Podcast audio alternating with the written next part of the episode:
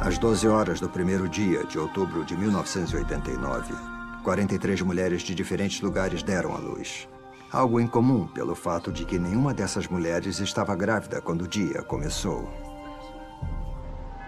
O Sr. Reginald Hargreaves, excêntrico bilionário e aventureiro, decidiu localizar e adotar a maior parte possível dessas crianças. Extraordinário. Quanto quer pela criança? Skolka!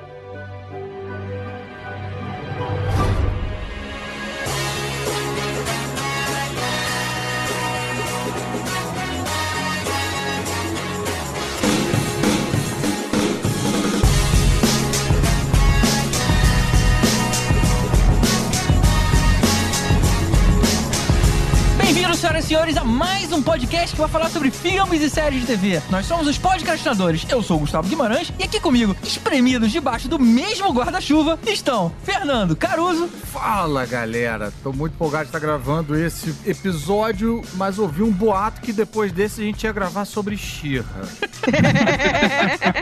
Acho que não funcionou. Vamos ver, não sabemos ainda, calma. Tibério Velasquez. Cara, quando eu vi essa série The Umbrella Academy, achei que a gente tava falando de uma série dos anos 90 que a galera é, tinha aqueles ombreiras assim, né? Que cantava. Ai, tipo, a não brira, Academy. Umbrella Academy. Porra, ia ser uma série show, cara. Pô, essa deu trabalho até pra você, hein? Na verdade, minha piada ia ser que ah, o tema desse episódio ia ser aquela música da Rihanna, Debaixo do meu guarda-chuva, chuva, chuva, Chuva, chuva. chuva. Mas aí o GG roubou e não deu. Cara, eu queria muito ver você cantando isso em inglês, cara. Ela, ela. É mais fácil do que essa versão em português que ele cantou. É, muito mais. fácil. Guarda-chuva de uva é, é especial, cara. Eu, Vécio, parente. Vou ajudar o Tibério. Ah, tá. agora ficou bem claro. end. Ela, I'm ela. Ela, Tá ela, bom, tá bom. Debaixo do meu guarda-chuva. Essa música podia ser a trilha de Umbrella Academy e a trilha de Ela também. E ela, a rainha da porra toda, Nadia Lírio. Ela, ela.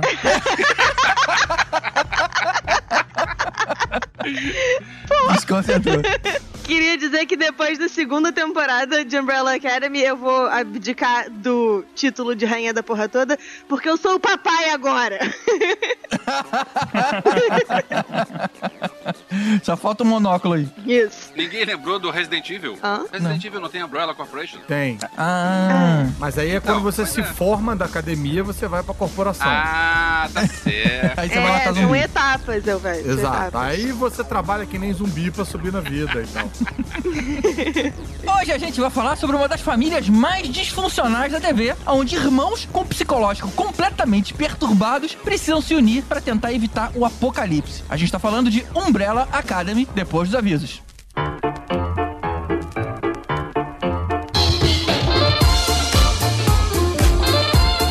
Opa, opa. Para começar os avisos de hoje, você pode aproveitar que já estamos falando de Umbrella Academy e ler o review que o Tibério fez lá na Caverna do Caruso sobre os quadrinhos. O link, como sempre, tá aqui no post. Além disso, a Nádia teve lá no Podquicks, que é o podcast do nosso padrinho Cadu Navarro, e eles também debateram sobre Umbrella Academy. Vale dar uma conferida lá também. O Elvis esteve mais uma vez lá no canal Claquete, falando sobre música no cinema, que é sempre um excelente tema. E a Nádia também teve lá no podcast Procurando Bitucas, esse nome é ótimo, pra falar da primeira temporada de Mandalorian. Cara, a Nádia é muito facinha com Star Wars, né? É só balançar um chaveirinho assim, escrito Star Wars, que ela já vai. Todos nós. Ah, e antes de terminar, o Elvis falava por aqui de um tal de um filme independente que ele tava fazendo no hospital abandonado. E ele tá nessa desde 2017. Agora, ele avisa que o filme ficou parcialmente pronto e ele vai fazer uma exibição única no YouTube no dia 31 de outubro, aproveitando aí o Halloween. Então, fica só no radar aí, a gente avisa um pouquinho mais perto. Mas finalmente vamos descobrir se isso não é lá aquele esquema de namorada imaginária do Elvis. Vamos ver se finalmente esse filme existe de verdade. Então é isso. Bora pra parte mais importante, que é justamente o agradecimento aos nossos padrinhos, que são aqueles caras que estão pagando essa conta. E que você, ouvinte que não contribui, também devia fazer seu agradecimento mental aí. Então vamos junto.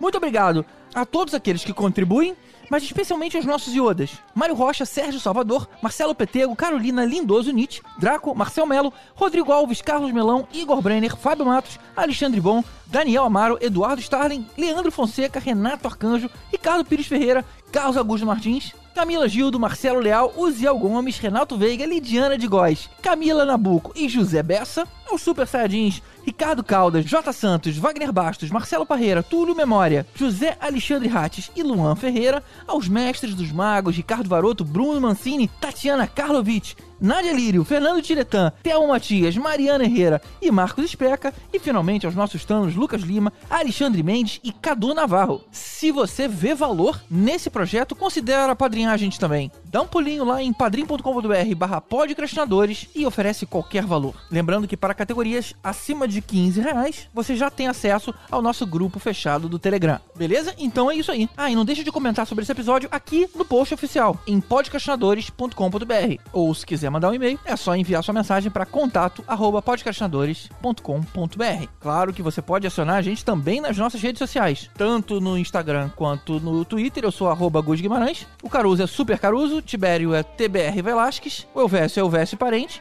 e o Podcastinadores é arroba podcast. Então depois desse guarda-chuva de opções, vamos falar aí de Umbrella Academy.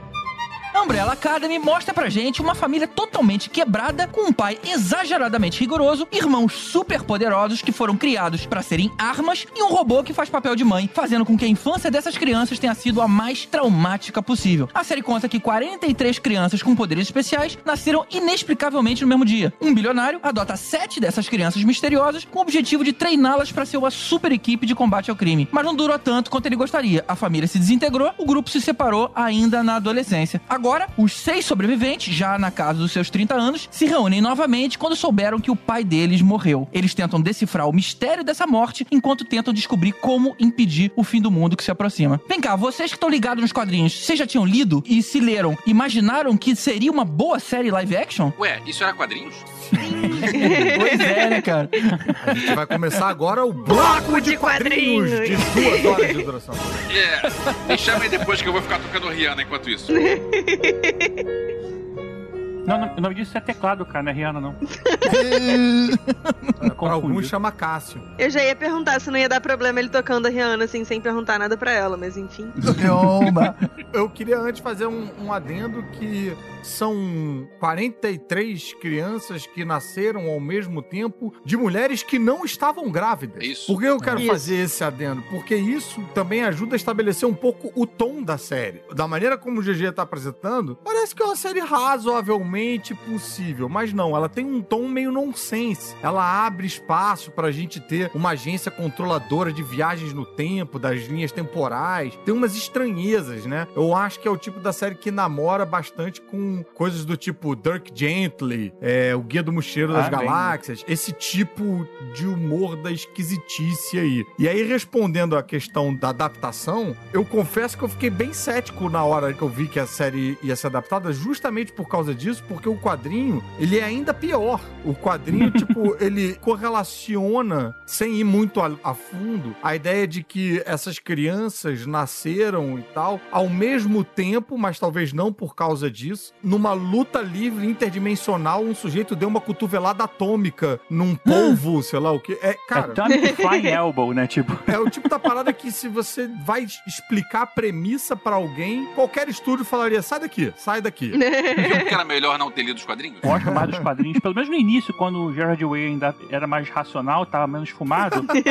começa legal, tipo a, a Apocalypse Suite, depois Dallas. Depois Hotel Oblivion já era, bicho. Aí foda-se. Aí qualquer outra. Qualquer É, coisa. Hotel Oblivion não dá, é muito doido. O Caruso tá contando aí partes que foram suprimidas do que a gente viu. Mas em relação ao que a gente viu, as pessoas eram daquele jeito mesmo, os poderes eram iguais, a fisionomia tá mais ou menos parecida. A adaptação, cara, ela, ao mesmo tempo que ela toma muitas liberdades, ela respeita bastante o material original. É. O core ali da parada. E eu confesso que eu acho raro achar isso, né? Mas falo que eu gostei. A adaptação foi uma adaptação corajosa de mexer em várias coisas. Tem as coisas que a gente sabe que realmente são impossíveis de transpor pra tela, né? Como o Tibério tava lá falando, o Gerard Way, ele é bem, bem pirado, né? E aí, cara, você lendo isso e fala, não, não tem como, não tem como. Mas parece que quem pegou isso pra adaptar tava muito alinhado ali com esse universo, esse jeito aí, esse, esse humor nonsense esquisito, essa linha de pensamento.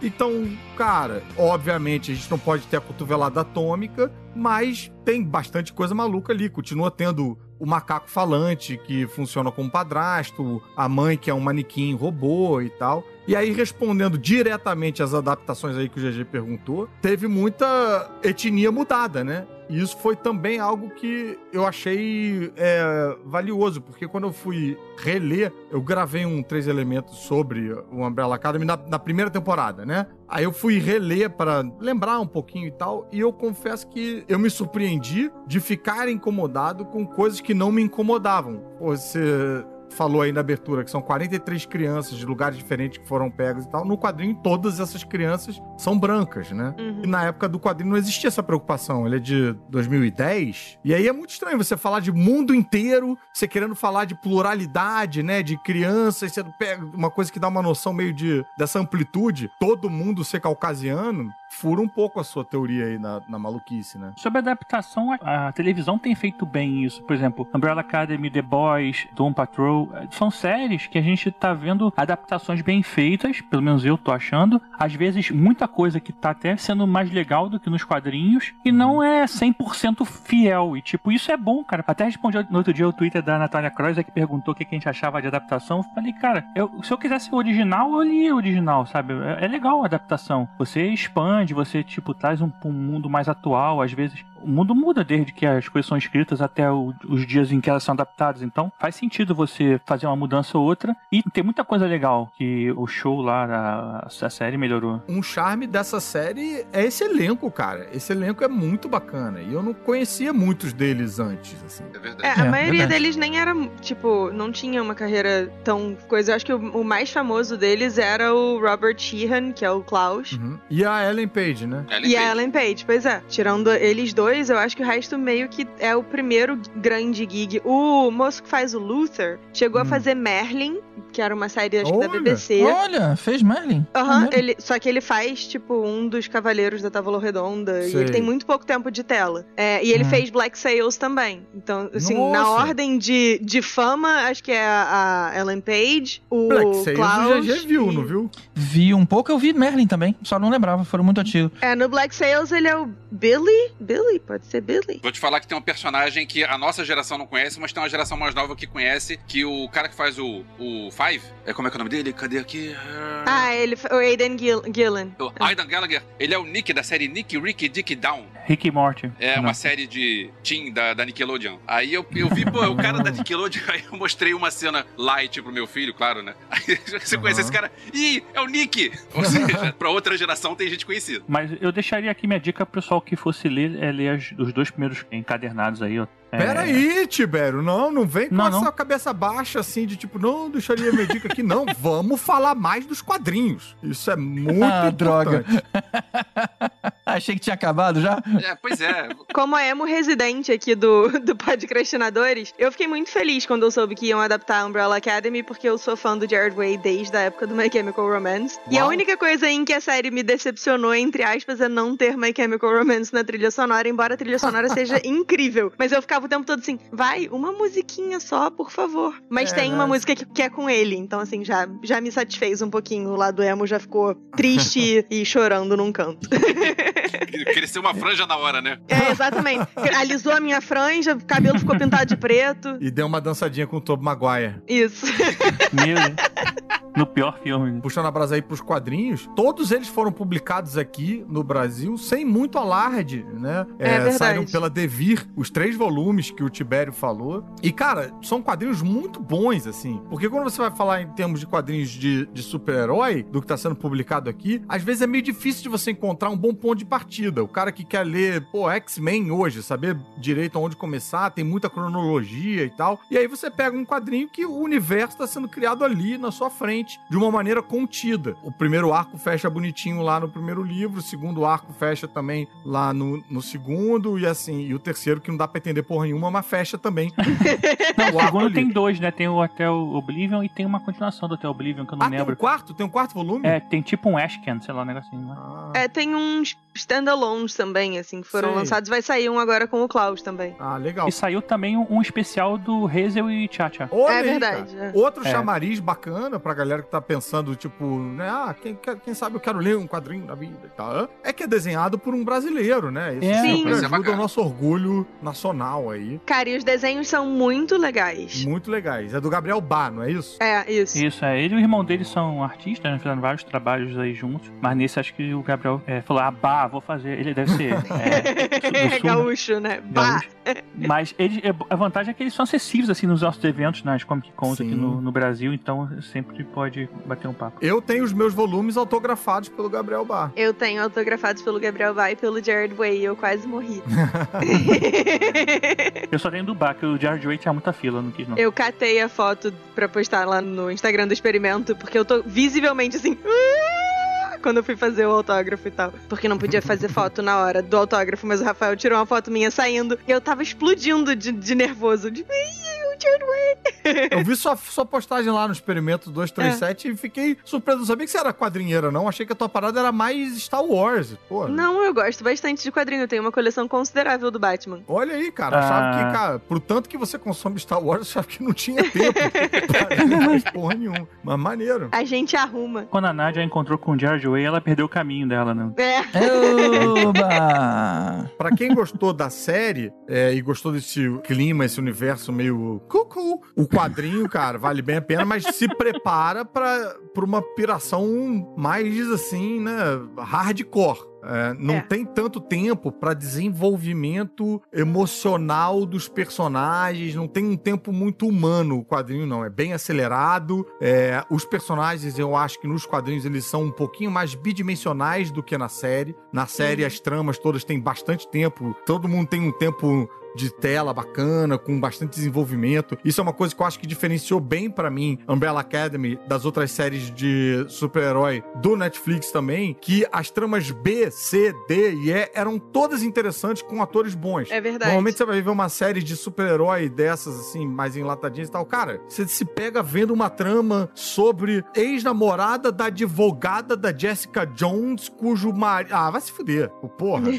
E os atores são péssimos, o, o roteiro, o escrito da parada é péssimo, não dialoga com nada da trama principal. Cara, esse aí é. Não é Velozes e Furiosos, mas ninguém se importa, né? Tipo, Uma pergunta. Umbrella Academy é da Netflix, né? E a gente sabe que a Marvel não renovou a liberação das propriedades dela por conta da, lá da Disney Plus. Será que essa, então, é a tentativa da Netflix de continuar explorando esse segmento de super-herói sem depender aí da Marvel e DC, sei lá, indo pra outras editoras? Olha, eu acho que é mais a, a, a Netflix explorando o universo das adaptações, né? Ela não tá procurando só super-herói. Ela, com o, o- aquele. Qual é? Do Henry Cavill? o Witcher. Witcher adapta uma série de livros que virou videogame e tal. Tem uma outra também que é baseada numa série de livros teens. Eu acho que eles estão ligados em pegar coisas que já vêm com um lastro, que já vêm com um público, sabe? Que geram um, um buzz aí do que é, Faz sentido. produzir do zero. Eu acho É. que até porque essa série tá meio longe de ser super-herói como a gente conhece, então É, né, nem seria o caso, ela né? não é vendável tanto como uma série de super-herói, né? Não, e mesmo os arcos não são exatamente, ar- tipo, arcos de super-herói, assim. É é mais o, pelo menos na maneira como eles estão adaptando, né? É mais o Uhum. drama interfamiliar e coisas mais pessoais do que a questão de que eles têm superpoder e É. vão enfrentar os supervilões e tal. O marketing não é esse, não é tipo, conheça os super-heróis mais malucos que você já viu na vida. Não, eles não falam de super-herói, eles não É. falam. Eles não seguem tanto por aí. Mas posso falar mal do marketing? Quando eh, apareceu essa série, eu devo ter lido em algum lugar, ou devo ter ouvido algum comentário, que é tipo uma escola de super-heróis. E aí eu pensei, não sabia que era quadrinho. E aí todas as imagens da divulgação da Netflix são do Pogo. É um macaco, é vestido como gente. E eu pensando, cara, não quero, não me interesso em ver uma série de escola de super-heróis onde um deles é um macaco. É, nada contra o macaco, mas, assim, não, não, não, não me interessou isso. E o Isso macaco. é macacofobia, né, cara? Deixa o Isso- César saber disso. O macaco não é tão importante assim na trama a ponto dele ser a, a divulgação de todas as imagens da Netflix são o Na povo. moral, cara, essa reclamação é muito específica sua, cara. Tipo, porra. Não pode ter macaco em, em material de divulgação que ninguém vai querer assistir. Não, não é questão de ninguém vai querer assistir, é questão de que isso não me atraiu. Se isso era pra atrair alguém, não me atraiu. Mas era um macaco com terno. Exatamente, não me atraiu. Elvis, sua reclamação merece uma banana. Eu acho que qualquer série com um macaco de roupa falante ganha pontos. Qualquer série. Eu ia dizer exatamente isso, cara. Que, tipo, só de ver um macaco de terno eu já ia. Hum, interessante. Curioso. Me chama pra ver Hamlet. Ah, me chama pra ver É. Hamlet com um macaco de terno. Fala, eu vou. Agora sim faz sentido. Porra, muito melhor. Don't ask me what you know is true. Don't have to tell you. I love your precious heart. I I was standing. You were there.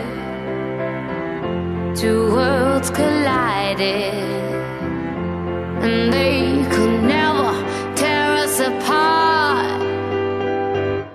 Como a gente já disse, a série começa com crianças aleatoriamente nascendo em mães que nem estavam grávidas aí, como o Caruso lembrou. Sir Reginald Hargraves, ou que é um industrial bilionário, adota sete delas pra treinar pra ser essa super equipe. Só que não deu certo, né? Eles acabaram se separando e eles passaram a ter muito pouco contato uns com os outros. 17 anos depois, o pai morre em circunstâncias misteriosas e eles se reúnem pela primeira vez em muito tempo. E é nesse reencontro que o irmão 5 volta e conta pra eles que o fim do mundo vai acontecer nos próximos dias. Vamos pros personagens então. Então, Vamos. a gente começa pelo número 1, um, né? Que é o Luther Hargraves, que é, convenhamos, aquele mais pela saco, né? O cara com uma força descomunal, fazia tudo pra tentar agradar o pai e ao mesmo tempo aí é aquele carinha doce, inocente, virgem. Ele tem uma dinâmica meio, meio Superman, né? Que casa um pouco com outro irmão que a gente vai falar dele daqui a pouco, que é o Diego, que tem uma dinâmica meio Batman. O Luther, ele é super forte, inocente e tal. E super mala. Eu não acho ele super mala, não. Ah, cara. eu é acho ele sim, muito cara. chato, É pelo sim, amor é de sim. Deus. Ele só ganha o corpo dele de macaco mais velho quando o pai faz uma experiência e tal. E ainda deixa ele na lua um tempo. Ele tem todo mundo. Qual foi aquela história da lua, cara? Eu tava tentando lembrar aqui. No primeiro episódio eu demorei um tempo pra entender que o Luther era aquele que tava na lua. Fiquei pensando, mas e aquele cara da lua? Que fim levou? Ele tá...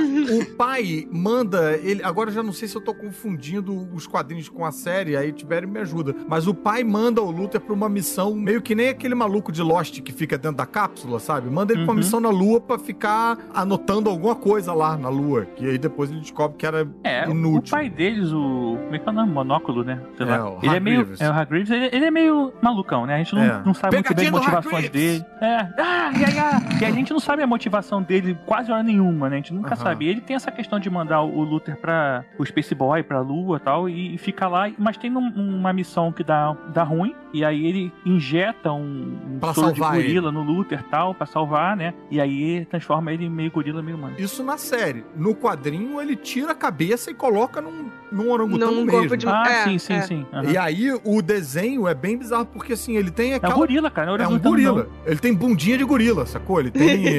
Ai, meu Deus do ele céu. parte é muito baixo, grande. Ele fica muito grande, assim, não dá pra usar camisa. Não, é. O tamanho que ele fica é, é- é nos quadrinhos, né? Ele na série tá bem grande, mas assim, não chega nem aos pés do que tem no quadrinho, né? É, e cara, você entende que isso facilita um pouco a produção, né? Você botar um cara que ele pode botar um, um enchimento e um camisão e tal. Ah, beleza. Ele é por baixo, ele é macaco, acredita aí. Deve esquentar aquela roupa, hein, cara. Às vezes eu fico com pena dele. Deve, mas isso é problema pra gente, né? Pra eles lá, bicho. Lá deve ser até bom. Ruim é ser É, quem tem que tra- fazer de camiseta, né? Ser- Sei lá, deve ter gravado essa porra no Canadá, não sei. Tipo, deve ser tranquilão.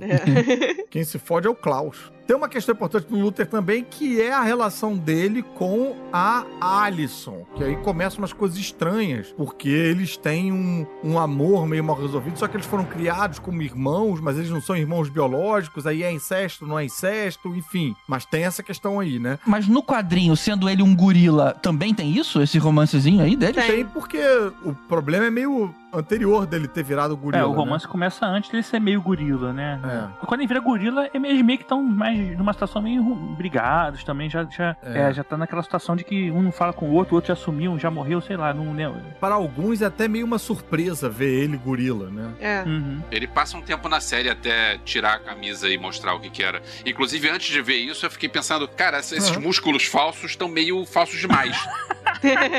é, tipo, é um cara fortão, mas o cara fortão e que colocou uma, sei lá, um enchimento meio esquisito. Tava tipo o Shazam, né? É, depois é que eu entendi. Tava no Shazam Ué. feito. Ele só é forte de moletom.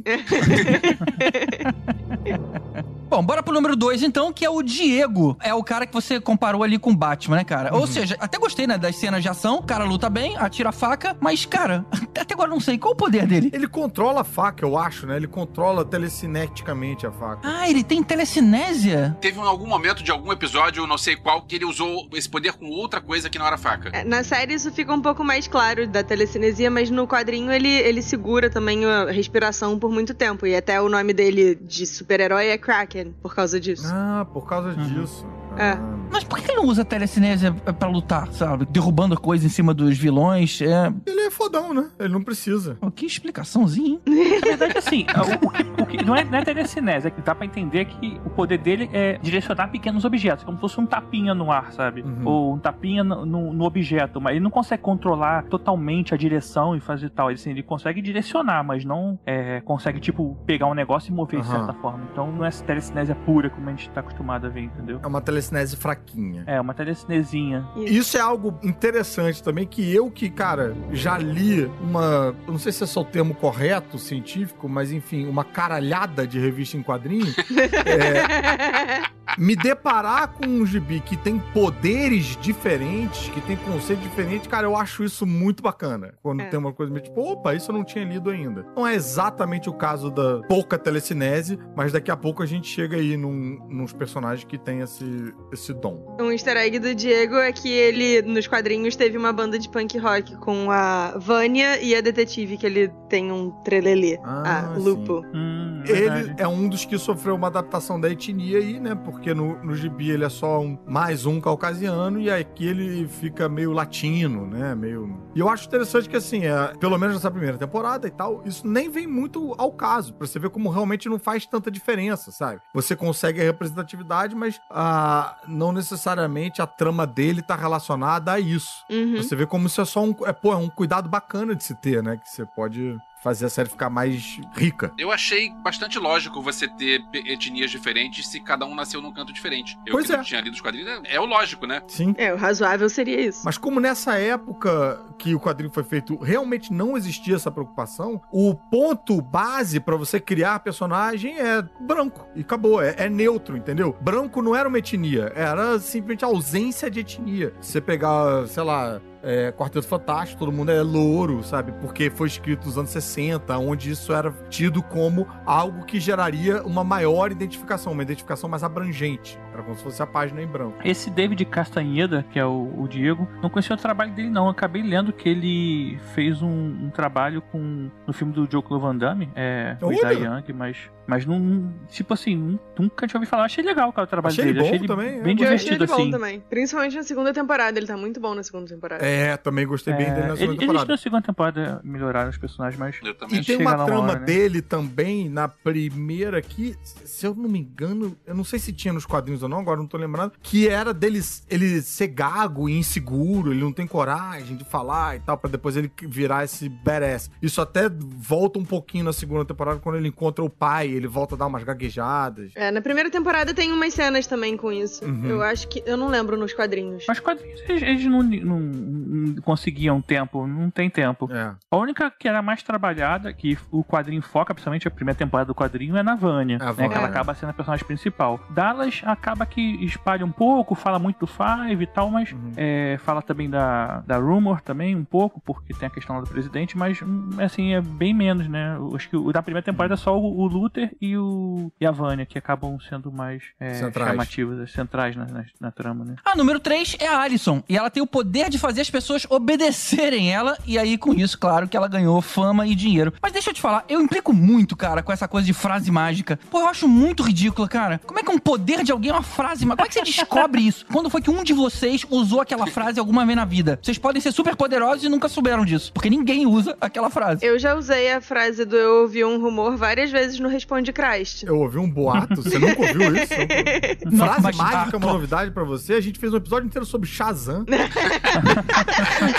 É uma palavra só, Caruso. Não, cara, como é que você nasce com, sei lá, com um DNA mudado pra ponto de responder a uma frase mágica, cara? O que eu concordo com o GG é como é que ela descobriu isso. É, sabe? Essa frase mesmo é estranha. Se eu falar o seguinte, Caruso, eu ouvi um rumor que você a partir de agora vai cagar em pé. Ninguém usa impositivamente essa frase, Por que sabe? cagar em pé? Brother, ninguém usa pra falar que vai cagar em pé, mas você pode descobrir acidentalmente, tipo, ah, eu ouvi um boato de que ela foi mal na prova, ela quis fazer uma piadinha qualquer de tipo de criar uma, uma situação ruim pra uma menina do colégio e tal, é, e aí, enfim, ver o resultado. Eu acho totalmente plausível. Ou seja, ela passou uma boa parte da vida achando que era normal, aí um dia descobriu que é super poderosa porque falou a frase certa. Não, cara, não se ela falou sabendo que ela tinha ido bem na prova, entendeu? O que eu Não acho conta. curioso, na verdade, é que assim, a gente tem 43 crianças que nasceram do nada ao mesmo tempo pra mães que não estavam grávidas até aquele momento e tal. E o que o GG acha estranho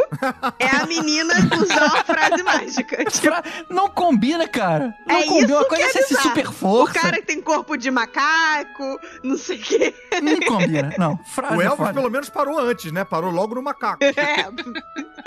macaco de roupa não dá. Até a questão das 43 crianças é que, assim, nem todas sobreviveram. Na verdade, acho que a maioria morreu. E as que sobreviveram foi aqueles ele adotou. Ele sabia que essas crianças tinham poderes, todas elas. E aí, talvez, a forma de treinar a Ellison pra usar o poder dela foi falando isso. Então, ela consegue canalizar o poder dela falando isso. Mas aí ele teria que saber qual era o poder pra poder treinar. Sim, mas aí, de repente ela falou qualquer coisa e alguém fez e falou: "Bom, o poder dela é fazer isso. Então vamos ensinar como canalizar, Esse- pra não ficar É. que nem um ciclope jogando raio pra qualquer lado. Sei- Sei lá, entendeu? Ou, ou então o 5 voltou no passado e contou o, o, pro, pro pai qual era o, o poder. Não, cara, não, isso não. Não, é, não. Isso, mas assim, é, não importa muito, por questão que o poder dela é falar, eu ouvi um rumor e a pessoa faz o que ela fala. Não, então, mais do que isso, o poder dela é, altera a realidade. Porque não é só, tipo, com pessoas, assim, ela consegue Ah, é? fazer acontecer coisas. No quadrinho tem isso. Nos é. quadrinhos, né? Mas na série ela é mais de, tipo de mudar a cabeça da pessoa. Eles deram meio que uma, uma diminuída É, nos poderes da galera. nerfaram o poder dela. né? Nerfaram, é. Agora, esse é um poder que quando eu vi nos quadrinhos eu achei interessante. Por exemplo, eu falei, tipo, olha, tá aí. Diferente um pouco isso, até por ter isso que a Nádia falou de alterar a realidade. Porque a gente já viu isso em quê? Em Preacher. Preacher é bem maneira a utilização e como eles gastam esse conceito de você ter alguém que fala alguma coisa e a outra pessoa imediatamente obedece. Aí você coloca agentes que não falam inglês pra combater o cara. Você tapa a boca, enfim, você, você, você Ah, maneiro. brinca com esses recursos aí. O vilão da Jessica Jones era, fazia isso também, né? Que, É. Qual era o nome do cara? Killgrave. Sim, era o Homem Púrpura. Fodaço Homem aquele, púrpura, vilão, roxo. Como é cara. que é o nome dele? Purple Man, né? Homem, é, Homem Púrpura. Ficou com púrpura em tradução, é? Acho que ficou. Ô, Caruso, Oi. você que gosta de Hamilton, a atriz que faz a Allison chegou a ser do corpo de baile de Hamilton. What? Ela não Caraca. tá na versão do Disney Plus, porque ela era tipo understudy, ou, ou ela era de uma das equipes de Uhum. turnê e tal, mas ela chegou a fazer e ela namora o David Diggs, o Jefferson. Momento vozes aqui do podcast. Tem que contar isso pra Mari. E vou dizer que, cara, a Ellison, ao longo da série, crush total, cara. Foi, fui Ela é achando cada boa, né? vez ah, o personagem mais interessante, a maneira como ele foi desenvolvido interessante. Ela é uma atriz também, pô, diferente, assim. não- não- também não tinha visto nada dela antes, sabe? Cara, gostei muito, cara. Também. Torcia bastante pelo casal lá dela e o, e o meio macaco. Tava chipando, né? No caso, eu tava chimpanzezando. Chimpando.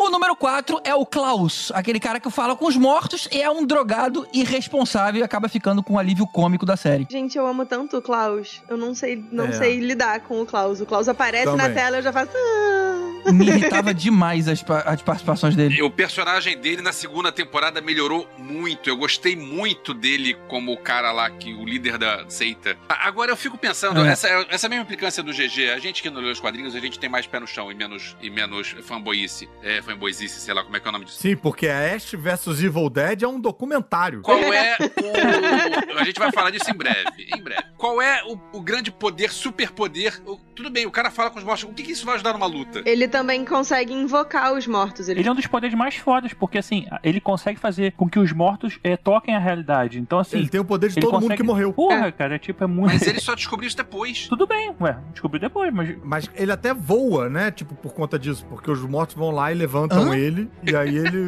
E foi assim é. que ele enganou a seita toda. Ah, é o irmão dele, né? É verdade. Mas olha, eu achei esse ator tão bom que ele conseguia me passar a irritação, né? Que ele, ele imprimia no, no personagem dele. Então eu acabava não gostando da hora que ele aparecia. Me irritava, ele, cara, não, cara, não é isso. Porra, de novo você vai ficar bêbado. De novo você vai estragar a parada. Cara, eu gosto muito desse ator. Ele fez uma outra série também de pessoas esquisitas que têm superpoderes chamada Misfit. É, Ah, me falaram que eu acho que também série. é de Ah, eu quadrinho, eu não tenho certeza. Aquela antigona do, do- dos superpoderes dos garotos? Aham, dos meninos que vão presos e tal. Estão Uhum. fazendo Dos anos community 80 é essa? Não, Não, não pode ser. anos 2000 e pouquinho. Não, é 2009. Dos anos 80 é banda de punk. É, pois é. Esse é 2009, 2010, cara. É mesmo? É, com ele é o, o- Também tem o Bolton, que gostava de arrancar a pele da galera no Game of Thrones, que agora eu esqueci o nome. Vixe. Mas. É, ele fez essa série, que foi muito boa. Ele fez um filme do Peter Jackson, que é meio steampunk. Ele, ele é quase um camaleão, é, assim. Como é que é? você Máquinas raramente- Mortais? Não. Ah, Máquinas.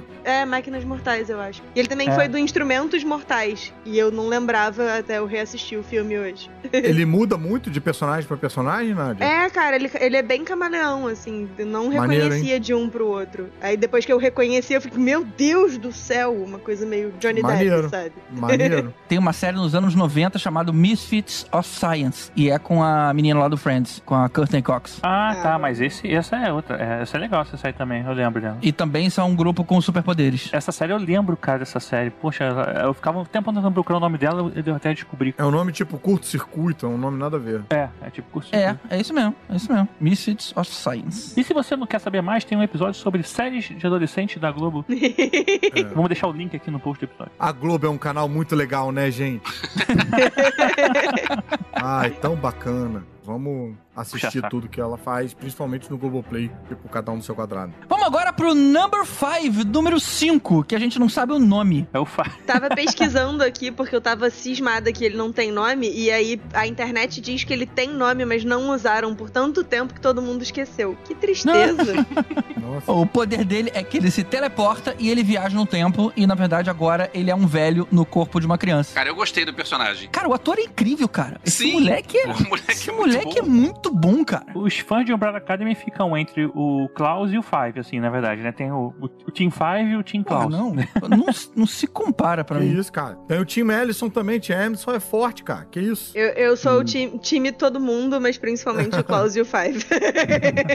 Eu gosto muito do, do Five, mas eu sou levado um pouco pelos quadrinhos, que eu acho que no quadrinhos ele é muito foda, assim. É. Tem uma cena, acho que isso do, do Dallas, que ele mata uma galera lá da É. comissão, sei lá o nome daquele negócio, assim, tipo, é muito Matrix aquela cena E mesmo. nos quadrinhos ele é uma criança de tipo de, sei lá, 8 anos. É muito pequenininho ele, assim. É, É 10, 10 anos. é, o moleque na, na série ele é mais um, um adolescentão e tal, porque tem que Na ser. série é 13, nos quadrinhos é 10, mas pouca coisa. É, mas cara, o desenho dele é de um, De um pivetinho. molecote, molecote. Botar o Theo num terno tá mais ou menos o desenho do Five. Eu não sei porque ele continua usando aquela roupa de criança, aquela, aquela meia no Pois é, por joelho. que que continua usando aquilo, a gravatinha? Porra, tira aquilo, cara. Coloca um jeans. E não tem, não deram outra pra ele? Porque o mundo vai acabar, não dá tempo de trocar de roupa, gente. É, Vocês param em cada coisa, na moral, cara. GG, tem uma coisa em defesa do, do figurino dele. Ele fala no fim que só se passaram 14 dias. Então, realmente, não, não tem muito tempo pra ficar pensando em outra roupa. Não, não, Pra cara, ele ele- eles estão parando pra tomar banho, pra dormir, pra comer alguma coisa. A gente viu isso lá na casa daquele maluco. Mas ele só tem aquela roupa, cara. Não, ele volta exatamente uma semana antes do apocalipse. É um senhor no corpo de uma criança. Ele não tá muito ligado em moda. Ele não quer usar a blusa de uma banda. Não tem uma coisa meio de, de identidade na roupa. E ele desapareceu com 13 anos na série, foi pro mundo pós-apocalíptico. Que moda que ele ia aprender também no mundo pós-apocalíptico? Vocês preferiam que ele tivesse vestido de Mad Max? Tipo, era a roupa que ele tem. Ele viveu 30 anos sendo um dos maiores assassinos da humanidade. É. Eu acho que é uma coisa meio Rorschach, entendeu? O cara não se preocupa com isso, só come feijão na lata e que se dane. Eu acho que é porque é o que tem mesmo, é o que deve estar no quarto dele, assim, sabe? Tipo, ele voltou pra casa e é o que tem ali, é o uniforme da, da Umbrella Academy, diferente dos outros que já são adultos. É, não, e eu não vejo o Five, tipo, ai, meu sonho é uma camisa da Company. Não vejo esse maluco, entendeu? É. Esse- Inclusive, a moça, a mulher da comissão entrega um terno pra ele pra quando o corpo dele estiver pronto, ele meio que tipo, ah, valeu. Sabe? Eu fiquei na dúvida se ele é um bom ator ou se ele é assim mesmo. É, se ele é um bom personagem. Sabe aquele cara que é, é tipo Celton Mello, que é um bom personagem? Não, ele é bom ator. Ele é bom ator. Eu já vi vídeo dele no YouTube, ele é youtuber e tal. É mesmo? Ele é youtuber? Olha só. Christoph Waltz, que já ganhou dois Oscars sendo o mesmo Se ele personagem. não é bom ator, ele é muito babaca, né, cara? O Stallone, né? Que todo mundo descobriu que não era personagem, o que ele tava fazendo no Rock, no segundo. É, No é primeiro verdade. discurso dele, tipo, no... Ih, gente, cancela aí essa. E já, já deu um Oscar, droga. Esse Oscar, né? Esse Oscar aí.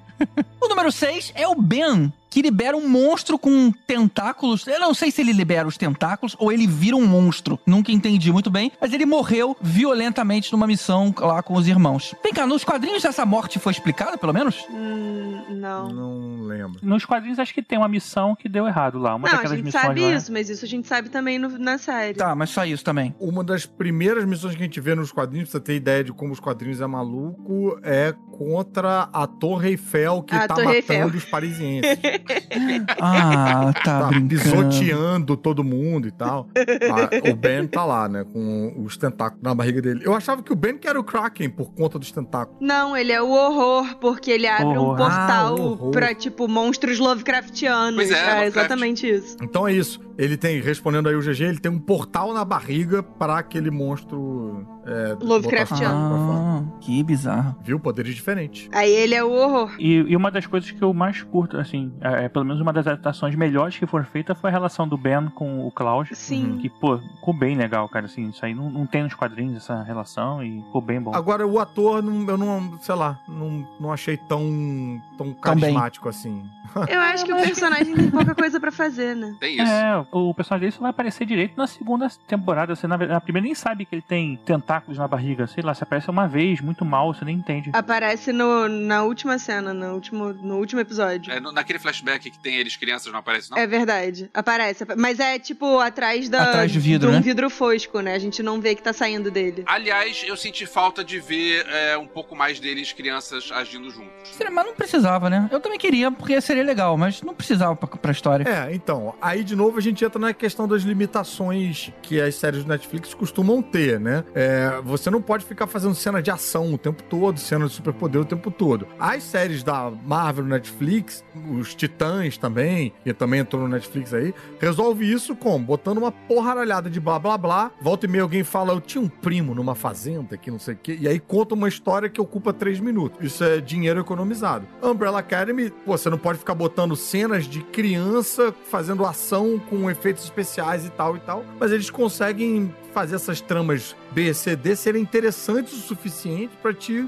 guiarem sem você perceber que eles estão te enrolando, te enchendo linguiça. E por último, a gente tem a Vânia, que é o número 7, a mais poderosa do grupo. Mas aí o pai percebeu que ela tinha um poder tão difícil de conter e passou a vida dando remédio supressor pra ela, fazendo ela acreditar que ela não era nada especial. O lance de que ela é a mais poderosa do grupo é a virada da primeira temporada, né? É a surpresa da Uhum. parada. A gente passa o tempo todo achando que a crise dela é que ela não tem superpoder. E por isso ela escreveu um livro sobre a família e aí a família ficou puta com ela, porque ela, ela meio Contou que faz uma todos. fama em cima do. Ela jogou no ventilador o nome que dá. Pois é, Isso, tipo, exatamente. como uma testemunha ocular dessa família disfuncional e tal e tal. E o livro vende pra caramba. E não é só o remédio, na verdade, ela fez com que a Rumor falasse pra ela que ela não tinha poderes, né? Assim, meio que deu uma, uma forçada ali, É. além dos remédios. Isso é, que até gera uma, um estresse entre elas. Ah, verdade. Quem fez isso? O pai manda ela, a, a, a Ruma fazer O isso? pai manda a Alison ir lá fazer o, o Ah, rumor pra ela esquecer que tinha poderes e aí ela toma é, remédio pra não desenvolver os poderes. O pai deve ter mandado ela falar pra mim também, porque eu esqueci. A Alison sabia disso. E será que os outros irmãos todos sabiam que ela era poderosa? Não, acho que nenhuma Não. delas. Só quem que sabia era rumor e acho que a rumor falou pra você mesmo. Eu ouvi um rumor que você não lembra que você falou que não tinha um rumor pra minha. Né? Olha aí. Não, brincadeira, não teve isso, mas. Mas, cara, isso é maneiro, isso é interessante. Eu acho que a Rumor não, não sabe muito bem, porque, o- salvo engano, que ela fala pra Alison é tipo, ah, eu ouvi um rumor que você é ordinária. Tipo, não chega a dizer que você não tem poder, sabe? É- é. Uhum. É, alguma coisa Então, assim. tipo, talvez nem a E ela própria Alison criança, soubesse né? muito, muito claramente. É. É, tô lembrando. Porque elas eram bem lembrando. pequenas, elas deviam ter, tipo, sete anos, sei lá. E aí eu com sete anos não tenho ideia do que, que é ordinário ou não ordinário. Uhum. É, mas eu vou, vou te contar que assim, eu não sou muito fã da Ellen Page, não, cara. Ah, é? É, eu acho ela uma atriz meio chatinha. É, é a atriz mais conhecida e o personagem mais.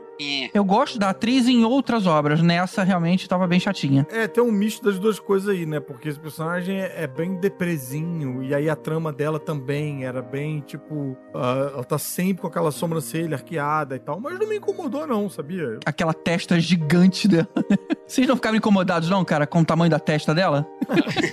Tem uma cena é, que é pra comemorar que ela, o Klaus e a Alison vão dançar. E ela dançando é pior do que eu dançando. Cara, Isso é, achei é um boneco engraçado. de posto dançando. Ah, mas isso eu acho bacana. Inclusive, uma das coisas que eu mais gosto em Umbrella Academy é, tipo, eles usam muito bem música. A Eita! trilha sonora é muito boa. Caruso, você tava certo. Eu, ia, eu gostei muito da trilha sonora. A trilha sonora é muito boa. Sabia! O primeiro episódio das duas temporadas, assim, basicamente abre muito bem com música Uhum. e em vários momentos importantes a gente tem músicas boas que combinam bem com o momento e tal. E música até o final, né, cara? Eu acho que É. foi aí que eles gastaram o dinheiro, foi com os direitos autorais. É, música, tipo, inteira ali, tipo, pra se fazer sequência de ação. E uma das sequências que eu acho mais bacanas, apesar de não ser exatamente tão importante pra trama, na primeira temporada é aquela de todo mundo dançando na casa, né? Que você vai vendo Sim. cada um. Isso Todos é eles estão essa cena. na mesma legal. vibe, mas tá todo mundo meio brigado. Aí você vê como eles são parecidos e diferentes ao mesmo tempo. Cara, muito legal essa cena, Essa cara. cena é muito E cada um no seu quarto, né? Mostrando que eles eram sozinhos, né? Eles estavam juntos, mas eles eram sozinhos. É, Exato, pra mim cara. foi a cena que sedimentou, assim, quem são esses personagens enquanto família, sabe? Tipo, eu, eu me Uhum. identifiquei muito mais. Eu me lembro daquela cena daquela série que o Caruso adora, que. Como é que é o nome? Que era uma série também meio, meio de poderes, que cada um vivia num canto do mundo, aí cantava. Sense8? Sense8. Puta merda, cara. Tem uma cena parecida, que Sense8 também cada um cantava. Você nunca me ofendeu tanto quanto você me ofendeu agora.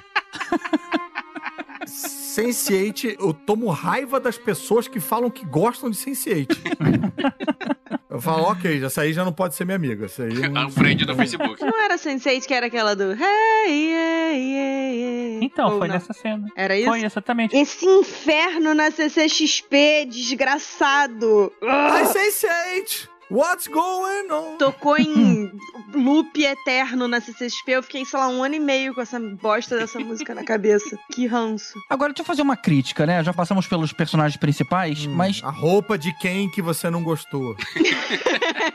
Eu acho que teve tempo de tela demais pra pessoas pouco importantes, tipo aquela moça das rosquinhas. Caramba, cara, Porra, demorou cara. demais a parte que Eu envolvia achei ela. maneiríssimo. Essa daí também eu achei legal. Só achei demais tempo de tela pra algo que não acrescentou nada. Quer dizer, acrescentou porque o cara quis abandonar lá o trabalho da comissão. Pois é, o o cara É, largou, é. sei lá, quantas décadas de trabalho de, pra, pra ficar com ela. Mas, mas demorou E muito, cara. decide se vingar de tudo depois que ela é assassinada. Gente, Pois pelo é. amor de Deus, é o GG, ele não gosta de amor, galera. A gente já sabe isso. Qual é a surpresa? Não, e eu achei muito bacana, porque assim, a, a gente tem duas coisas que não são convencionais em, né, em Hollywood aí, que é você fazer romance com um cara. O cara já é meio fora do padrão, e ela também, ela é mais velha um pouco e tal, e, e, cara, é super honesto ali. Eu achei bacana, cara. E Rosquinha, Eu adoro gostei Dunnett. também. E rosquinha.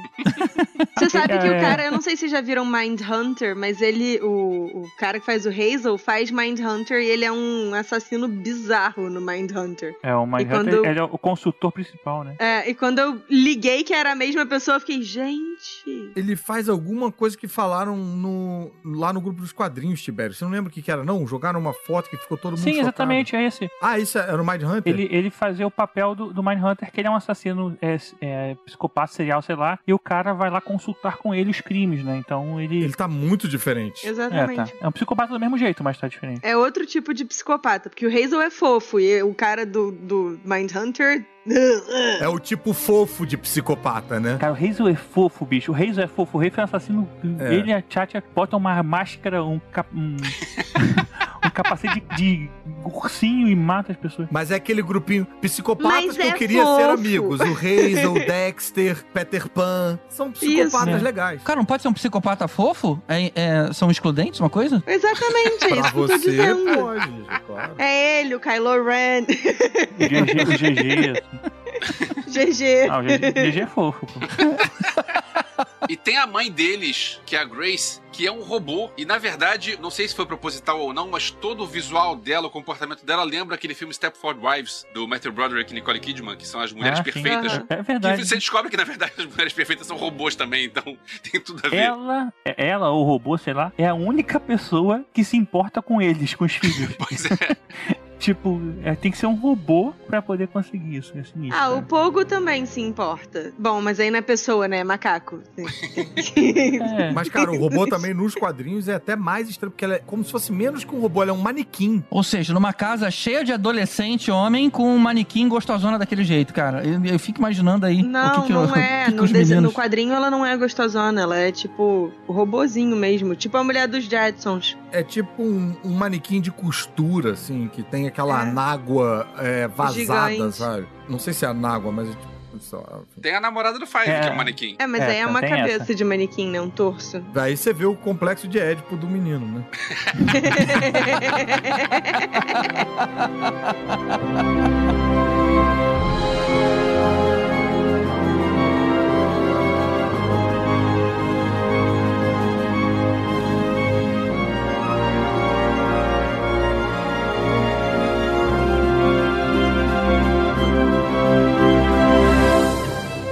final da primeira temporada. É, a Vânia, ela fica descontrolada aí com o poder, como o pai temia, e ela canaliza um tiro de energia pra lua que destrói ela e os pedaços caem na Terra. Ou seja, é o apocalipse acontecendo de verdade. E a gente descobre que eles não só não conseguiram impedir, mas como foram eles que causaram a destruição de tudo. E tem um personagem aí que a gente tá esquecendo, que eu acho que ele também não existe nos quadrinhos, mas é, é o catalisador disso tudo, que é o cara que fica meio paquerando a Vânia ali. Que, É, que provocou, né? que é, um, é o vilão por trás dessa porra toda, mas que parece um cara comum. Esse Sim. cara manda bem. Ele é, É, ele muito manda bom. E ele não tem nos quadrinhos, não. É, nos quadrinhos acho que tem um super vilão que faz isso. Que faz uma orquestra que vai acabar com Isso. o mundo mesmo. É, na verdade, o super vilão, que é o Doutor Terminal, alguma coisa assim, é o arco inimigo deles lá, e aí ele consegue convencer ela que ela é boa, que tá sendo assim, e aí ele faz ela desenvolver o poder tocando a música, mas sem ela saber, assim. Nessa parte distou completamente da série. Eu, na verdade, até prefiro um pouco os quadrinhos, essa, essa parte final, esse show final. Como é que ela vai tocando e aí vai ficando poderosa por causa da música? É, ela vai ficando com raiva e ele- esse cara vai falando: Não, você é muito boa, você tem que tocar na nossa orquestra. Só que é tudo armado, né? O, o- o cara lá, o, É meio uma lavagenzinha cerebral. É, Uhum. tipo assim, e aí ela faz meio que o trabalho do garoto, só que, que finge que é namorado dela pra poder é, destruir a humanidade, sei lá o quê. Mas só que você sabendo que é super vilão, não tem essa questão de escondido, é, tentando ela e Hum. fazendo o diabinho no ouvido dela e tal. Não ficou muito claro pra mim qual era o plano do Leonard, assim. Eu acho que ele queria acabar com a Umbrella Academy, mas não com o mundo inteiro. Ah, era isso. Ele queria virar ela contra eles, pra ela matar eles. Era uma coisa assim. Isso. Aí no quadrinho é que tem o negócio da orquestra que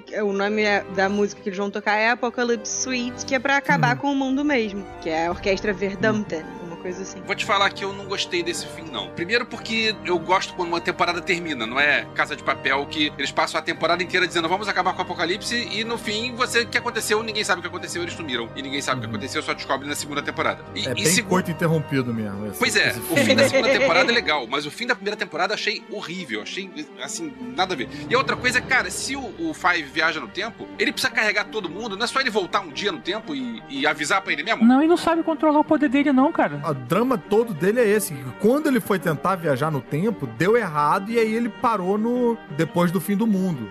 Lá no futuro. Ele viaja no tempo quando ele tá trabalhando na agência, que a agência controla a viagem no tempo, mas Com a mala, né? A Com a mala, que ele mala, consegue isso. direcionar. Ele sozinho, ele fica de segunda temporada inteira tentando É. controlar esse poder dele. e dá merda, né? Quando ele foi tentar viajar no tempo, fazer exatamente o que o Elvis queria que ele fizesse, ele levou todo mundo pra 1960, cada um num ano diferente. Porque É, ele não tem exatamente. controle É sobre o poder. Eu achei que todo mundo fosse voltar como criança, cara, que nem o 5, porque ali naquela hora que tava todo mundo abraçado, né, antes do salto, mostra eles como criança, mas aí deve ter sido só, sei lá, uma metáfora pra eles estarem trabalhando juntos de novo, como eles faziam naquela época, não sei. Mas na hora ali, a hora que acabou, eu falei, ih, vai voltar todo mundo na idade lá do 5. Não foi o caso. Não, então, é porque isso meio que aparece no- na segunda temporada. O, o cálculo que o Five precisa fazer pra conseguir viajar no tempo pode afetar ele diretamente. Foi o que aconteceu quando ele conseguiu voltar para o pré-apocalipse e tal. Ele voltou criança. Que ele voltou criança. Então eu acho que quando ele tava indo com os irmãos, eles aparecem criança pra demonstrar justamente isso, assim, que se ele fizer errado, eles podem voltar tipo feto, sabe? Então De quando que é a Umbrella Academy? Não é do ano passado, né? Demorou pra caralho pra gente ver a segunda 2000 temporada. não, era 2018. Não, 2018, então. Uhum. É, porra,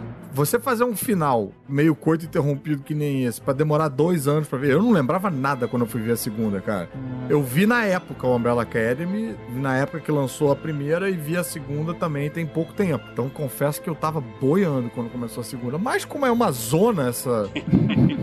essa série, essa trama e tal, né? A primeira temporada eu me incomodo um pouco esse relacionamento deles, assim, eu acho que é, é meio parada, né? Como a gente falou, assim, tem que Uhum. ter esse, esses, essas partes pra economizar grana, em que foca muito no pessoal e não acho que é bem trabalhado, até porque o Luther e a Vanya não são é, personagens super interessantes, né? Eu acho que os que são trabalhados na segunda temporada é melhor. Por outro lado, tem o Hazel e, e a Chacha que, pô, cara, é, é bem Sim. legal, assim, nos quadrinhos eles são muito rápidos, são assassinos, acabou e tal, e aí tem toda uma história deles de como assassinos, isso dá uma animada, né, na, na série. Nos assim. quadrinhos eles não tiram nem a máscara. Não, não tinha, você não sabe quem são. E tem também que a gente esqueceu de falar, uma peça-chave importante pra segunda temporada, que é aquela mulher lá da agência temporal, que eu também não entendo muito direito a trama dela, não. A handler da comissão, né? Que era do Grey's Anatomy. Isso. Gente, só uma correção: o Umbrella Academy é de 2019 mesmo, porque foi fevereiro e a- agosto. Nossa, é do ano passado, que- então. Aham. É, então, é. Caraca, mas como teve uma pandemia no meio, né? É, pois é, exatamente. Tá todo mundo igual o Five, viajando no tempo. A gente tem 53 anos já e. Eu voltei a ter 13 anos. Eu tenho muito problema quando tem adaptações assim de quadrinhos e eu leio um e depois vejo o outro e volto a ler o quadrinho assim, cara, eu já misturo tudo. Tipo, The Boys, eu não sei o que é do quadrinho. Umbrella Academy, eu, eu, às vezes eu confundo, tipo, o que, que foi de verdade que aconteceu num lugar que aconteceu no outro. Ah, eu tenho muito Aí isso me- também. dá muito certo, não. Mas é isso aí. Bora pra temporada 2. Bora.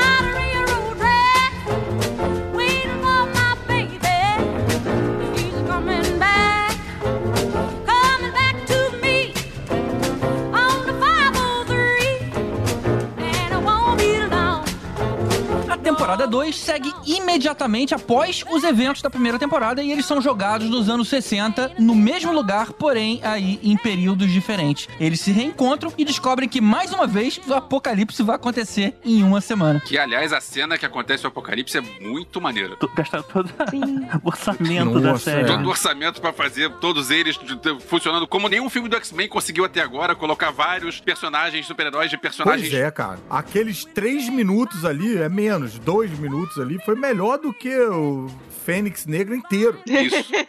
Todo mundo meio de uniformezinho também. Porra, foi muito maneiro aquilo. Muito maneiro. Gostei, tava todo mundo emo, todo mundo na vibe de preto, achei bacana.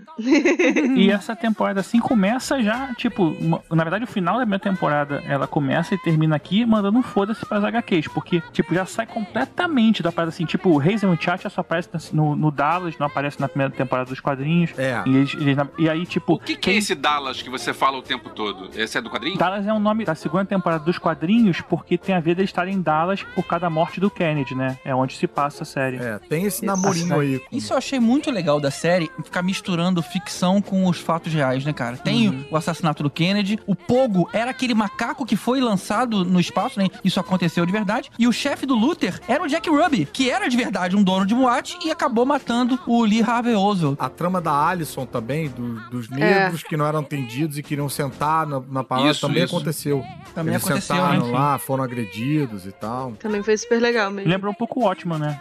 É. Eu confesso que eu gostei mais da segunda temporada do que da primeira, talvez porque eu, eu me importasse mais com os personagens dessa vez. Não sei, talvez porque eles tenham separado. Então, como eles tinham linhas, né, histórias em separado, eu, sei lá, fui me, me identificando melhor ou me importando um pouco mais com os personagens. Essa temporada também tem aquilo que o Elvis comentou lá, que, cara, a trilha dessa tá sensacional. Todo episódio. É, anos 60, né? É, Anos 60. ou abre com uma trilha fodona, ou tem no meio ali uma sequência bacana. Eu também gostei mais da segunda temporada, os personagens estão melhor desenvolvidos, eu gostei mais do Klaus, gostei mais do Diego. De um modo geral, eu achei legal. E, melhor de tudo, ela termina melhor do que a primeira temporada, que termina de uma maneira horrorosa. Sim. Os núcleos estão muito bem definidos, né? Ah, você tem a Alison lá com aquela intolerância e opressão lá sobre racismo. Tem a Vânia, que também fala de intolerância e opressão, só que sobre relacionamento homossexual e repressão feminina. E tem o Klaus lá com a questão de alcoolismo, drogas e também a religiosidade excessiva, né? A religiosidade cega. Que rolava nos bastante dos anos 60. Exato, cara. Os três pontos foram muito bem explorados. Tem outra coisa que eu também achei legal, que eu não sei, eu não, não vejo tanta série quanto vocês, eu vejo mais filmes, mas uma coisa que eu achei bacana foi a segunda série ter uma ambientação completamente diferente da primeira. Porque, Ah, tipo, é eles chegam nos anos 60, aí pensa, pô, legal, vai começar nos anos 60. Não, é a série inteira,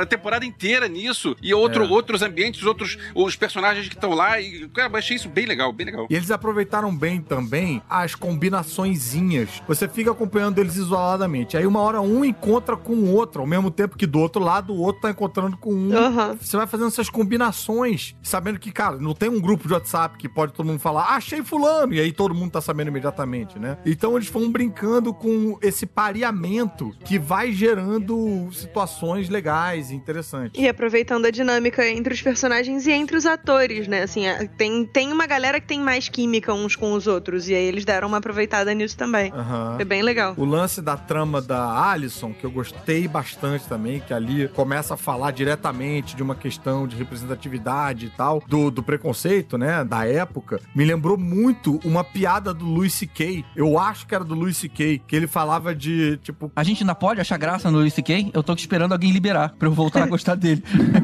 Porque eu gostava É, muito. Cara, assim, o Louis C.K. passou a vida inteira dizendo pra gente que ele era escroto, a gente só não acreditava, né? Então, não tem problema. Eu tô esperando, cara. Quando é que pode gostar dele de novo, e cara? se a piada Pô, tivesse sido feita antes da ilicitude? Não sei. Olha, é. abre aí várias questões e tal, e o podcast vai ficar com oito horas. Mas o que eu queria chamar a atenção da piada não era pela parte cômica, mas é mais pelo questionamento que ela levanta. E sendo sincero, não tenho nem tanta certeza de que a piada era do Luis C.K. Pode ser que ela seja do David Chappelle. Então a gente gastou aí uns quatro minutos do tempo de todo mundo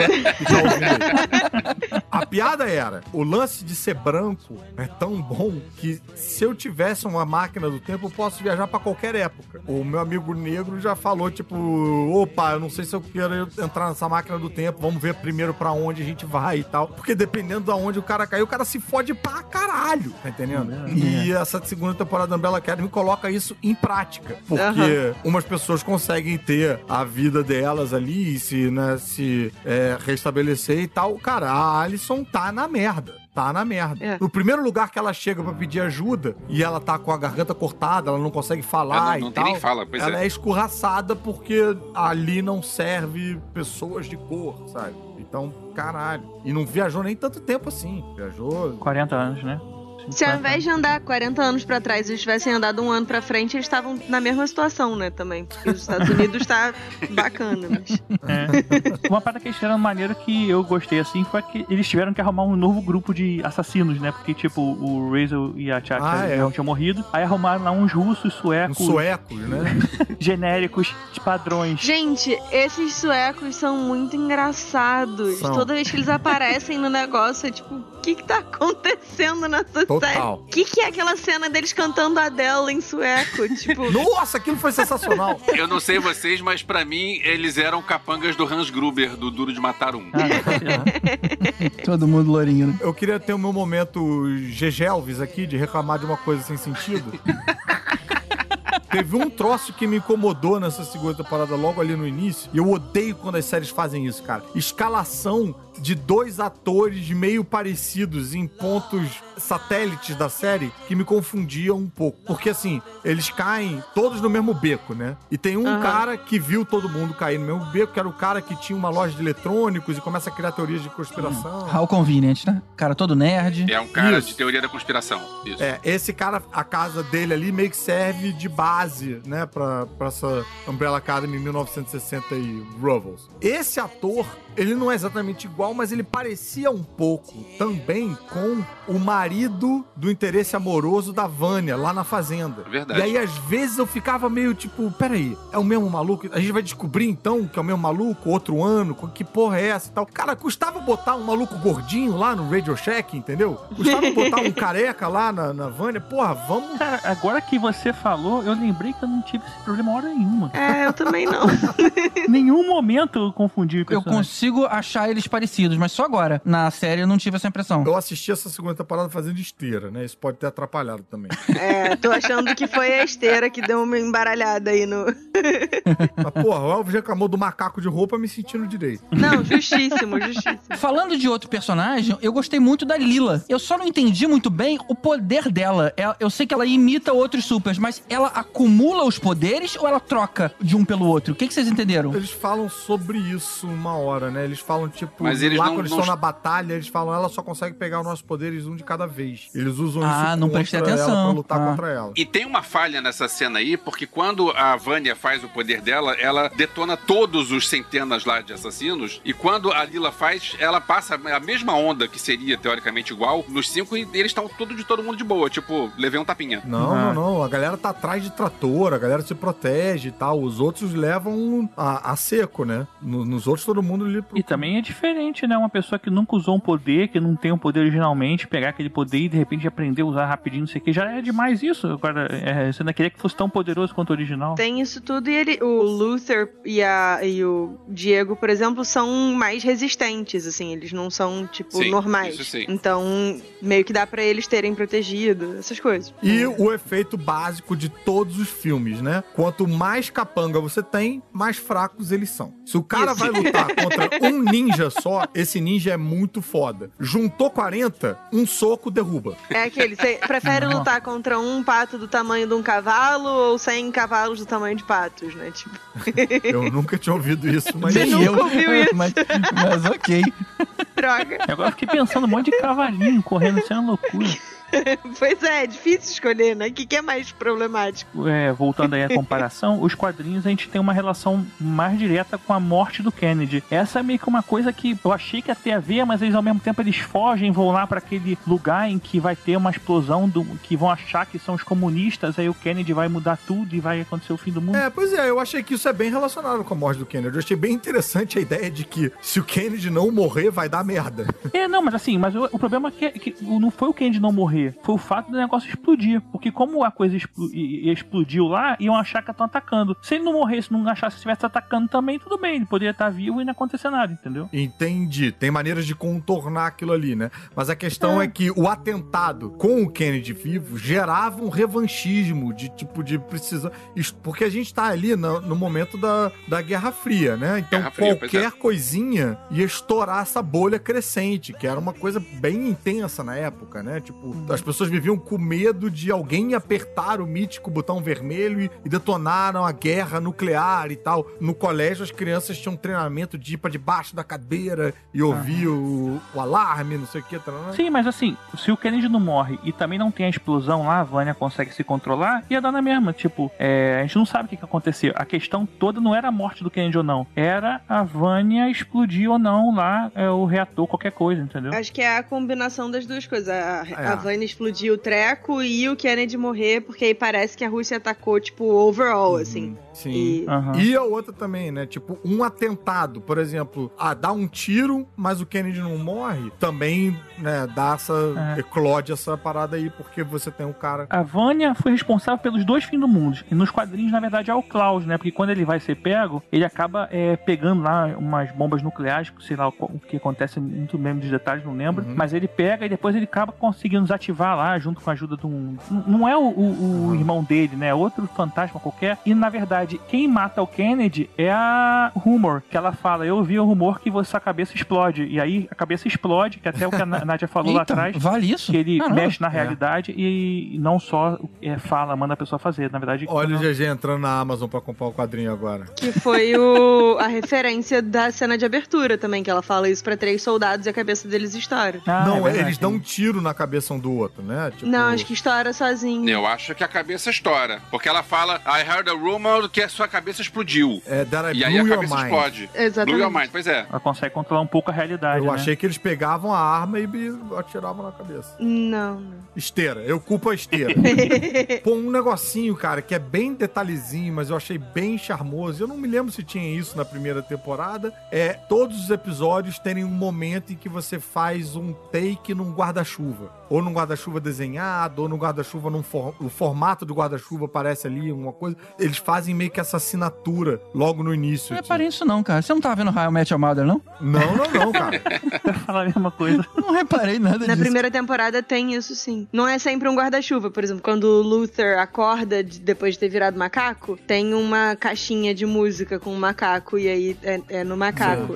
São coisas tipo que são temáticas do episódio. do episódio. É, nesse tipo, a abertura da, da série é como se fosse esse foco num guarda-chuva aí. Ou um guarda-chuva desenhado. um- Eu vi no Twitter que tem vários takes escondidos onde mostra um, um passarinho, um sparrow, como se fosse já Isso uma... é do, do grupo lá, maluco, lá, os... Como é que é o nome? É, é o foreshadowing do, do Sparrow Academy. Sparrow Academy. É isso. Close your eyes, girl. Look inside, girl. Let the sound take you away.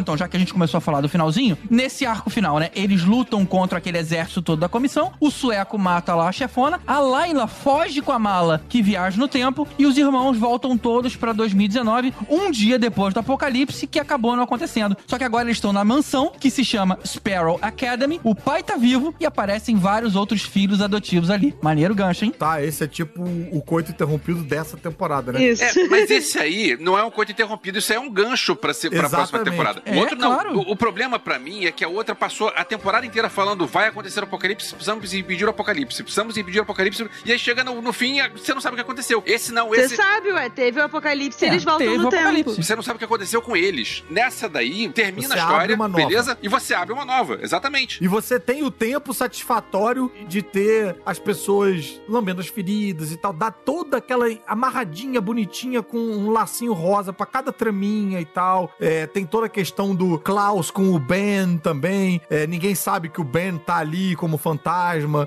Cara, eu fiquei bem satisfeito assim nesse sentido. Ficou bem, né? Aí você abre uma nova, abre um gancho Sim, novo. começa uma eu não história nova. preciso, quando for assistir isso de novo, sei lá, em 2026, quando for a próxima temporada, eu não preciso lembrar de cada detalhe da temporada anterior pra começar essa trama nova, né? Só preciso saber que, tipo, opa, viajou no tempo, deu merda. Que é algo que acontece quando viaja no tempo. É a trama de, de Volta ao Futuro 2. É que nem quando tem uma cena na primeira temporada, que eu achei que ia ser o gancho pra segunda, mas eles ignoraram, que mostra o passado do Reginald, é, ele saindo de algum lugar onde estão saindo uns foguetes. Então, tipo, ele teoricamente não é desse planeta. Não, é, mas não é, provavelmente não, ele não é. teoricamente não, ele totalmente não é. você não viu a segunda temporada, não, cara? Acho que você perdeu alguma coisa. É, Ele mano. tem uma cabeça de alien. Tem uma cena bizarra. Ele abre um zíper da cabeça dele e mostra uma cabeça de. Sim, sim, sim, sim, sim, sim. Não, pois é, tinha esquecido dessa cena. Mas sim, pois é. é, mas essa cena que mostra o passado dele foi ignorada depois. Não, cara. Não, não foi né? ignorada, ela só não é importante. É, mais ou menos. Essa cena, bom você ter colocado, ela tem um gancho interessante. No último episódio da primeira temporada, aparece o Hargreaves lá se despedindo da esposa. No fundo, tinham vários foguetes decolando, o que dá a entender que o mundo dele tava acabando, né? Então a gente não sabia ainda que ele era um alienígena, mas ok, ele tá em algum lugar que tem um monte de foguete indo embora. E aí ele abre, olha que estranho isso, ele abre um pote com várias luzinhas e essas luzinhas se espalham no ar. E beleza, acabou aí, ninguém sabia o que era isso. Brother, isso eu não Sim, lembro. acontece. Isso acontece. Ele, ele dá um beijo de despedida nela, abre esse pote, que tá um monte de vagaluminho ali, abre, e aquele pozinho de pirlim-pim-pim fica no ar. Isso é na segunda. Na primeira. Na primeira. Eu ah, acho que foi no último episódio da primeira temporada. É, último ou penúltimo. Na temporada 2, quando a Vânia vai fazer aquela reanimação do garoto, que tinha se afogado, umas luzinhas passam dela pra ele. Ah! E aí, a gente descobre que ele ganha poder. Então, isso meio que dá a entender que ele teve alguma coisa a ver com a criação das super crianças, né, cara? Porque é, se os brilhinhos lá dão poder, é, e aí, né? Então, provavelmente ele teve alguma coisa a ver com isso. Eita, não tinha pego isso não, hein? É. Maneiro. Eu gosto mais quando, como não é explicado, né? Isso aí de falar que ele trouxe uma luzinha do planeta dele pra poder, sei lá. Não, mas isso pode ser explicado na terceira, se eles quiserem, entendeu? Ah, com certeza. Eu só tô fazendo a comparação pelas luzinhas, pelos vagaluminhos ali, que ninguém sabe o que, que é isso. É, mas mesmo quando foi a primeira temporada, quando teve o negócio dos, vagalu... dos vagalumizinhos, é, eu fiquei um pouco nessa de tipo, ah, então deve ser as crianças, assim. É por isso que tiveram 43 crianças ao mesmo tempo. Nossa, você já pegou isso na primeira. E esse garoto hoje em dia, né? Porque ele, sei lá, ele pode ter sido tipo um gênio do mal. Porque ele, naquela época, nos anos 60, ele já tinha uma telecinese. A gente viu o, o par... Era um pardal na mão dele, cara. Agora que eu me toquei Aê, disso. GG se ligou no foreshadowing. Olha! Caraca, a gente teve um momento aqui, né, de GG React. Ele sozinho foi reagindo às coisas que ele foi lembrando. Foi muito doido agora, seu GG. Isso foi tipo aquele episódio do BoJackman do velório, cara. Porra, esse episódio é fodão. Mas o meu ponto é que o garoto no presente deve estar com, tipo, quase, seis- sei lá, 70 anos. 60 e muitos, 70, 70 anos. Não, gente, 50 anos. Não, ele, o garoto devia ter uns, uns 10, 12 anos, não sei. É porque eu ainda tô nos anos 2000, gente. Eu queria me desculpar porque o meu cérebro não aceitou que a gente tá em 2020. Que eu fiz a conta. Ah, de agora pra, 2000, É, pra 1960 dá uns 60 anos. pois é. Então, ele Desculpa. pode ser algum, sei lá, um cara importante aí. Será que ele é o Dr. Terminal? Será que vai ter ele? Nossa. Eu não sei o que é isso que vocês estão falando. Mas o Dr. Terminal, ele tinha um problema degenerativo que causa, faz a Vânia desfazer o fim do mundo, não é ele? Não, quem queria fazer o fim do mundo era o cara da orquestra. O Dr. Terminal é um outro cara doido também, que é um super vilão do- dos quadrinhos. Não lembro exatamente qual é a vibe dele. É porque, assim, já, realmente já saíram, já saiu muito, né, esse negócio do... Spare Academy, por exemplo, só começa no Hotel Oblivion, que também eu não tive nem saco de ler tudo, mas já mudaram bastante, assim, e eu acho que tá seguindo um caminho bom separado, assim, acho que... Tá, é, tá melhor. Não, é. também acho que tá seguindo um caminho bom, mas assim, pode ficar como referência, tipo, não ser o mesmo personagem propriamente dito, mas só o mesmo nome, sabe? E Uhum. ser um super vilão. Vai demorar um tempinho e tal, não sei se até o final do episódio isso vai acontecer, mas assim, a gente vai ter um momento da realização da Nadia quando ela entender que tudo fica melhor quando você tira o Jared Way. Ah, nada a ver, ele é produtor na série, ele tá super envolvido na adaptação, Droga. sabe de nada. Quem é o papai aqui? Eu sou o papai aqui. Eu achei maneiro o Ben ser uma das crianças, né, cara? Porque quando teve aquela reunião, né, de família lá nos anos 60, que aí os filhos contaram pro, pro Hargreaves o que, que ele fez, ele pode ter decidido ali, né, que as crianças que ele escolheu eram, sei lá, eram, eram uns incompetentes. E aí, quando surgiu essa fase na vida dele, ele falou: não, eu vou fazer com outras crianças. Eu não vou, sei lá, é, pegar essas crianças aqui, eu vou pegar outras crianças. E aí, como ele não tava vendo o Ben, que era um fantasma, ele escolheu o Ben como uma criança que não tava ali. Mas que na verdade, então, ele é o único que tava nas duas turmas, Que sem o cara repetiu. saber. É, É, a gente não sabe quem são aqueles vultos que estão lá atrás, né? Pelo menos a gente que não lê os quadrinhos. É, pode perfeitamente bem ser eles. Ah. Eu acho muito natural que pro cara pegar umas crianças pra tratar de Sparrow, ele faça a Academia Sparrow. É, Esparro. Hum, hum, Essa não, foi de Tibério, hein, cara. essa foi Tibério. Eu quero que o Tibério sinta a dor que a gente sente. Não, cara, não. Mas, não. cara, sei lá, eu acho que se eu fosse um daqueles, do- uma das crianças ali, né, do, da Umbrella, eu ia ficar feliz, cara. Voltei ali e falei, porra, quer dizer, não tem mais nada a ver com esse maluco que, que me maltratou a vida inteira. Aí eu volto, olho que tem outras crianças e falei, pô, foi mal, galera, lugar errado, tamo indo embora, desculpa aí qualquer coisa. É, show. Não tem casa, não tem onde morar, não tem não tem referência, não tem, família, emprego, não tem não tem CPF, dinheiro, não né? tem nada. Mas tem os superpoderes, ué. Ela só ela fala, eu ouvi um boato de que eu ganhei um emprego legal e que eu tenho um apartamento maneiro. Não, aí depende do seu superpoder. Você pode ser meio macaco.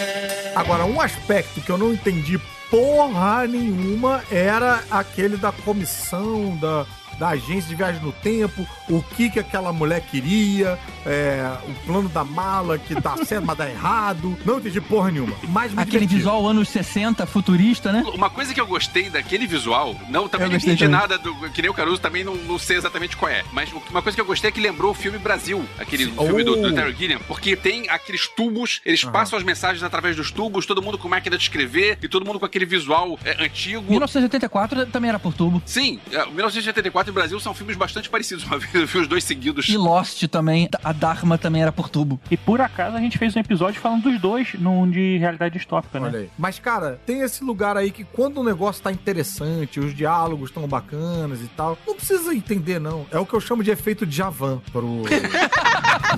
pro audiovisual. Porra, a música tá boa e tal, cara. Deixa o cara cantar aí, açaí, avião, samurai, aprender japonês em braille e tal. Tá bacana. Caruso, essa foi sensacional. Vou É, guardar essa foi muito de Javan.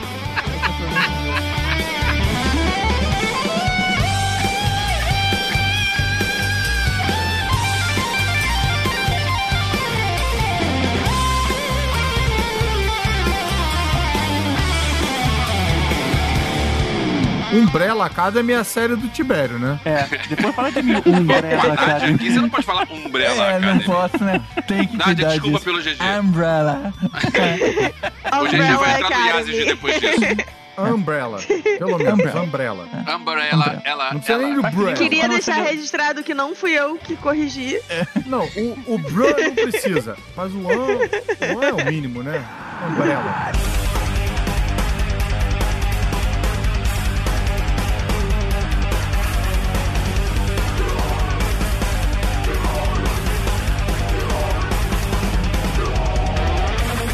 Próprio pai me chamava pelo nome. Era o número um, o número dois. O número um é o macaco? Não, o um é o Lucas, É. gente. Não. Que é o macaco. Sim. É o macaco. Ah, mim, tá. macaco. Pensei que você tá falando do Eu Pogo. achei que o número um era o Pogo. Eu tava preparado pra falar chupa Elvis aqui. Não, não. Era, era- inclusive, me- inclusive, o personagem que me identifiquei bastante pela quantidade de pelos no corpo. Ai, too much information. Não não queria ter sabido esse detalhe.